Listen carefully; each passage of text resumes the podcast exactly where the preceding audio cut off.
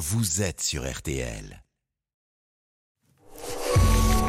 RTL, Lis-moi une histoire vrai.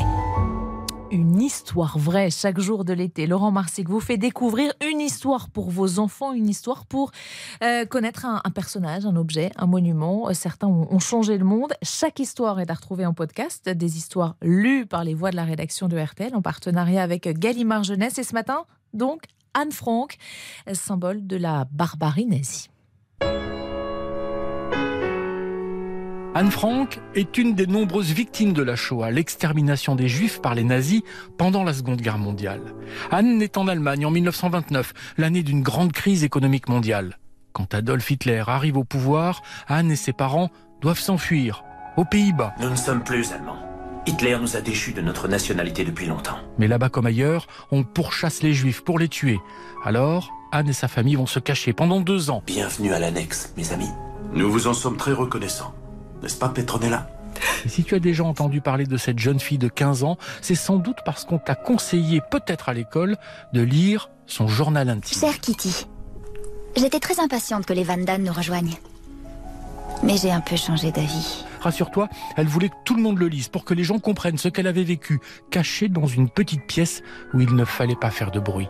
Imagine-toi vivre dans le silence, sans jamais voir le monde extérieur. Je n'ai pas les mots pour dire à quel point l'enfermement me contrarie. Je suis terrifiée à l'idée qu'on nous découvre et qu'on nous fusille.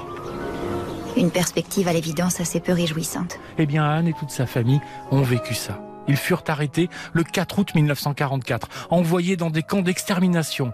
C'est là qu'Anne et sa sœur Margot vécurent leurs derniers instants. Tu te demandes peut-être comment son carnet a pu être sauvé et publié.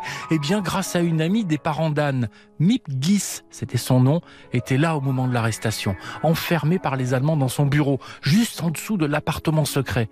C'est elle, Mip Giss, qui a conservé et caché le journal, en espérant le rendre à la petite Anne.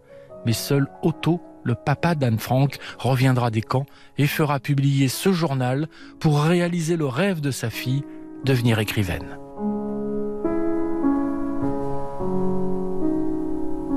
Lis-moi une histoire vraie, histoire tirée de la collection des collections BAM et les grandes vies aux éditions Gallimard Jeunesse. C'est à retrouver en ligne sur rtl.fr et sur euh, vos plateformes euh, favorites. La version en ligne concernant euh, l'histoire d'Anne Frank est signée Agathe.